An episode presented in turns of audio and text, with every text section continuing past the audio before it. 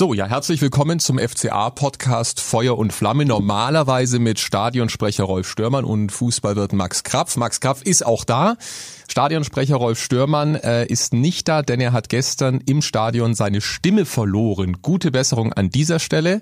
Deshalb bin ich der Ersatzmann. Ich glaube nur, weil ich der Lieblingskollege von Rolf bin. Ich habe keine Ahnung von Fußball. Ich bin der Mutzi. Wenn im Stadion, dann im M-Block. Gestern war ich auf der Couch zu Hause und ich bin eigentlich sowas wie der Hansi Flick der Podcast-Szene. Ich wusste am Freitag auch nicht, dass ich am Montag hier äh, was zu sagen habe.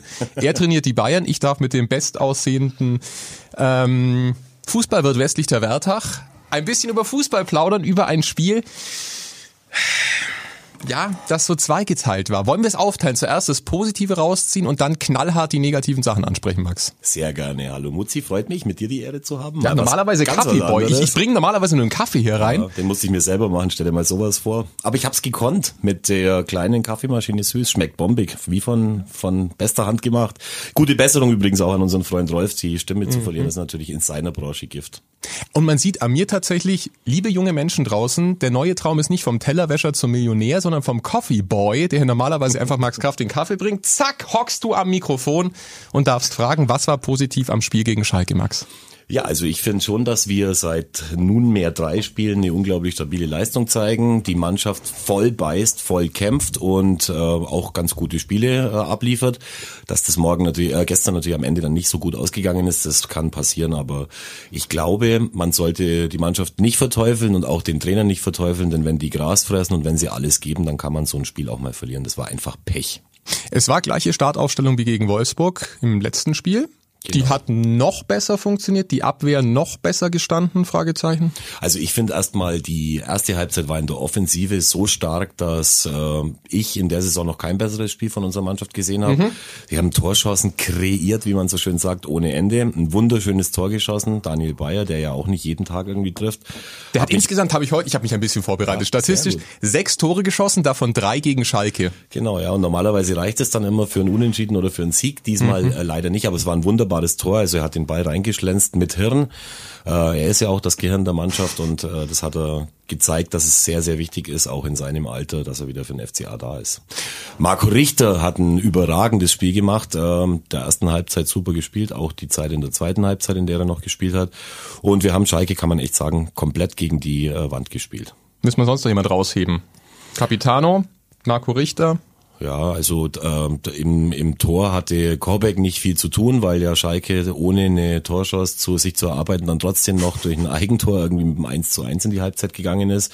Aber sie haben insgesamt eine gute Leistung abgeliefert, alle miteinander. Ich würde sonst keinen äh, auf, den, auf den Thron heben wollen. Unsere zwei Stürmer, wenn sie zusammen spielen, sind immer super. Also mir gefällt es total gut mit Flo Niederlechner und mit Alfred Finnburgerson.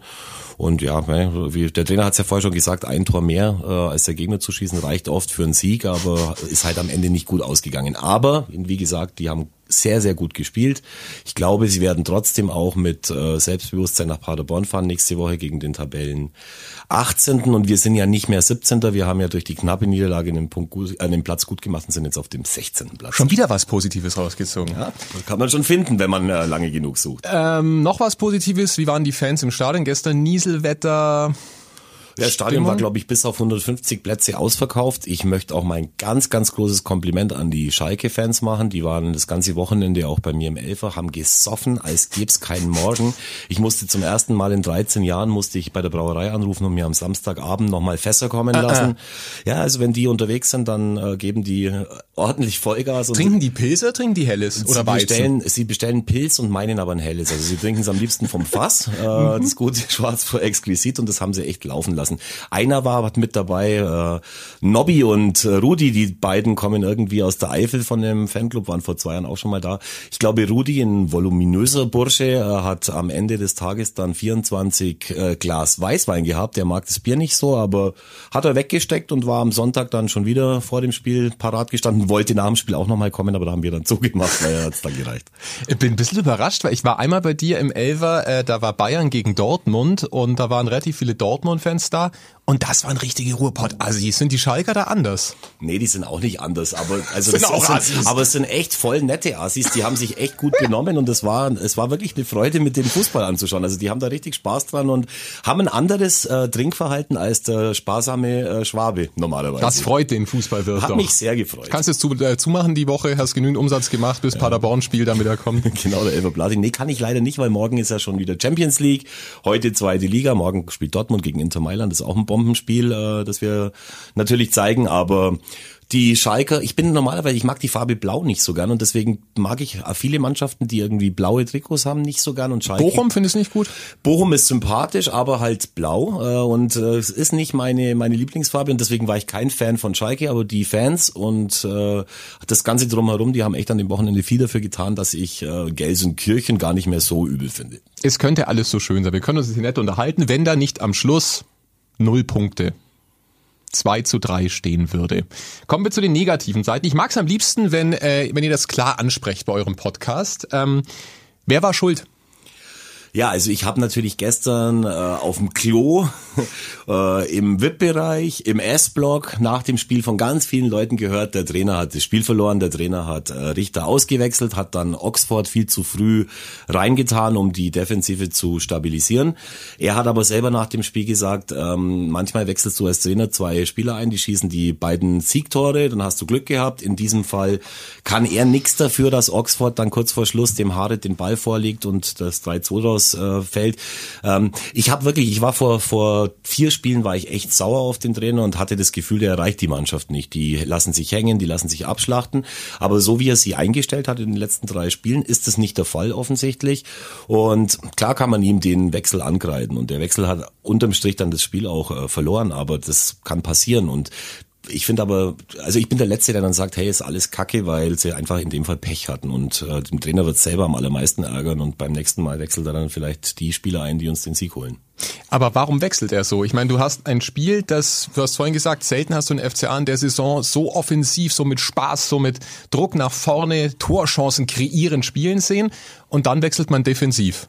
Ja, also ich bin mir, ich bin sehr überzeugt davon, dass er ähm, die letzten zwei Spiele vor Augen hatte äh, mit Bayern und Wolfsburg, wo wir äh, ganz stabil standen äh, hinten drin und äh, das ganz gut abgesichert haben alles und er sich wahrscheinlich sicher war, dass man jetzt was machen muss. Also der FCA hätte auch mit Sicherheit das Tempo, das sie die ersten 60 Minuten gegangen äh, sind, nicht 90 Minuten durchziehen können. Das kann keine Mannschaft Sichi, der Welt. das geht nicht. Es funktioniert nicht, es funktioniert nicht und deswegen hat er sich halt gedacht, schauen wir mal und äh, Oxford hat schon einige Fehler gemacht, seit er bei uns ist. Er hat aber auch schon Spiele gemacht, wo er gezeigt hat, dass er das kann und ich bin auch bei ihm überzeugt, äh, der in der Premier League ausgebildet worden ist, dass der echt kicken kann, aber es ist eine Kopfsache. Das ist genau das gleiche wie mit dem Torwart am Anfang.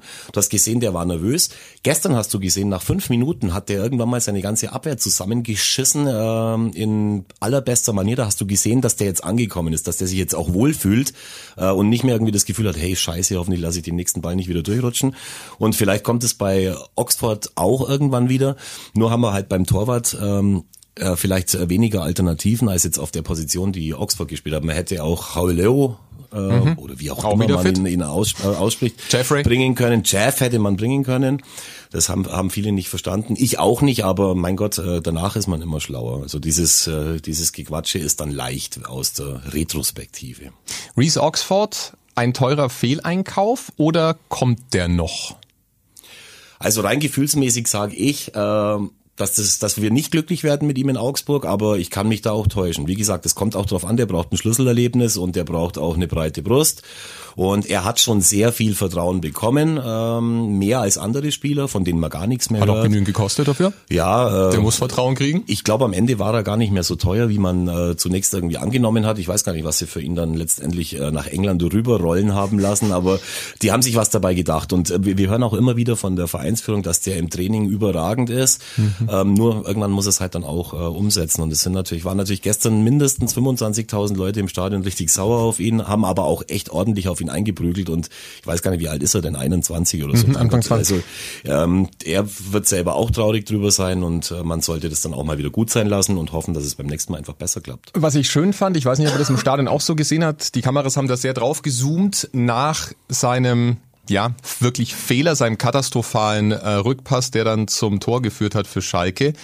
Da sind ganz viele Mitspieler gekommen und haben ihn geschüttelt, den Kopf nach oben, Brust raus. Das war nicht ein mit dem Finger drauf zeigen, Rücken zukehren da hast gemerkt, die Mannschaft, die, also die lebt schon noch, die stehen auch zu ihren eigenen Spielern. Das war ein schöner Moment. Das ist ein schöner Moment, aber so muss es ja auch sein. Also das erwarte ich, aber das hatten wir eben vor Wochen nicht und das ist jetzt wieder so.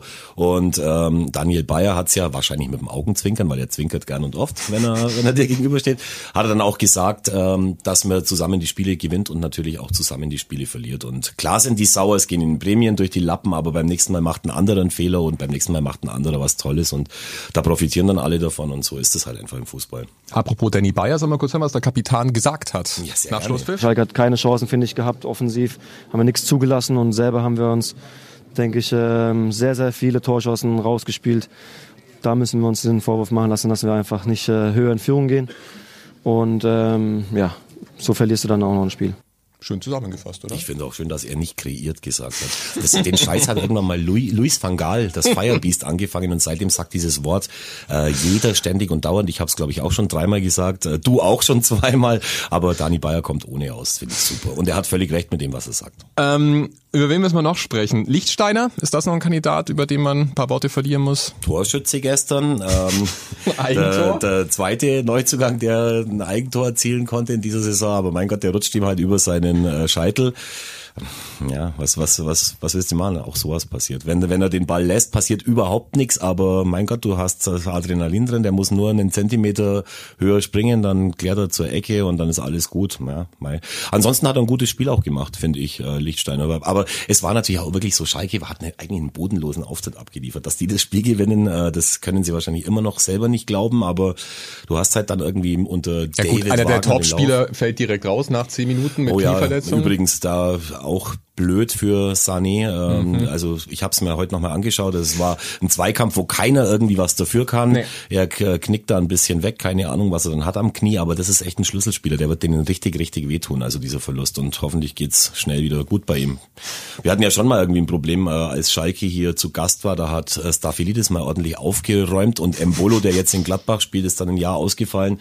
Es war ein bisschen härter der Zweikampf, aber da gestern konnte keiner was dafür. Also es fallen gerade einige weg irgendwie bei Spielen von uns gerade so Verteidiger wie Süle, der ja auch bei uns irgendwie sich äh, übel verletzt hat. Jetzt äh, Sané ist für die äh, Innenverteidiger der gegnerischen Mannschaft. Wobei der FCA keine Tretermannschaft ist. Nein, also, gar nicht. Also bei beiden Situationen konnten wir gar nichts äh, dafür, aber es ist jetzt schon das zweite Mal innerhalb von zwei Wochen. Hm, äh, unschön. Etwas überrascht, dass du bei Lichtsteine nicht einen flammenden Appell für deinen Frambo hältst, der die Alternative gewesen wäre. Ja, ich kann ja nicht jede Woche das Gleiche äh, erzählen. Äh, Lichtsteiner hat ein gutes Spiel gemacht und ich glaube, ich persönlich glaube, dass der nicht mehr die nächsten fünf Jahre für den FCA spielen wird. Und ich glaube auch, dass Frammi, wie man ihn ja leider im Spitznamen nennt, und äh, Frambo sagen ja. Ich bin dir, nur, von dir schon gebrainfuckt. Ja, ich sag Frambo, merkst du? Zu Recht, zu Recht auch. Ich finde das auch viel schöner. Aber ich glaube, dass der schon sehr viel lernen kann von so einem erfahrenen Spieler und äh, der profitiert von der Situation und irgendwann kommt sein Moment. Und wir wissen selber, dass auch bei ihm ist ja mit der Gesundheit nicht immer so stabil. Ja, also einfach äh, Mund abputzen jetzt, weitermachen und jetzt kommen die vermeintlich leichteren Spiele Spiele, die aber leider am Ende des Tages dann oft die viel, viel, viel, viel, viel, viel, viel, viel schwereren sind. Schauen wir doch mal kurz. Paderborn nächstes Wochenende auswärts. Das wird nicht schön. Ja, das wird nicht so schön. Paderborn ist jetzt diese Woche sang- und klanglos gegen Hoffenheim untergegangen, mhm. glaube ich, am Freitag mit 3 zu 0. Ähm, ja, auch die Kölner verlieren gegen Düsseldorf im äh, rheinischen Derby. Die werden äh, alle froh, wenn es einigermaßen so ruhig liefe wie bei uns. Das Trainerkarussell dreht sich. In der zweiten Liga ist Slomka rausgeflogen, jetzt äh, Niko Kovac gestern. Mal schauen, wie das irgendwie so weitergeht. Der Bayerlotze wird auch nicht mehr lange ähm, dieses Vertrauen spüren in Köln, zumal Armin Fee, unser Augsburger Manager des ersten FC Köln, ja jetzt aufhört zum Saisonende. Kommt der zum FCA zurück? Äh, weiß ich nicht. Aber was soll er, was soll er machen? Also wenn, dann könnte er den Job von Stefan Reuter machen. Trainer möchte der nicht mehr machen. Irgendwas anderes im Verein? Weil ich meine, das ist ja doch eine Koryphäe. Ja, aber es gibt für Armin Fee natürlich nur einen Job und das ist der, den Stefan Reuter inne hat und der ist halt einfach nicht vakant, deswegen glaube ich. Oder bei dir an der Theke. Ich habe gehört, der trank auch ganz gern früher. Aber ja, er war auch schon im, äh, im Elfer an der Theke, aber da hat, kann ich nichts Negatives über ihn sagen. Okay. Also wenn er, wenn er irgendwo was zu, zur Brust nimmt, dann ist es in der Villa d'Este in Neuses äh, und da fühlt er sich zu Hause. Und da wird er wieder öfter anzutreffen sein, wenn er dann eben seine Karriere in Köln erstmal beendet. Nico Kovac ist bei Bayern raus, weil die Ergebnisse am Schluss nicht gestimmt haben. Die Stimmen beim FCA so lala. Ist jetzt schon die Situation, wo du sagst, nach so einem Spiel, hat gegen Schalke verloren, Martin Schmidt.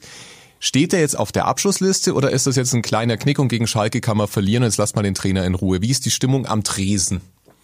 Ja, also äh, die Stimmung nicht nur am Dresen, sondern auch in den Foren und auch in der Straßenbahn wahrscheinlich ist nicht pro äh, Martin Schmidt, absolut nicht.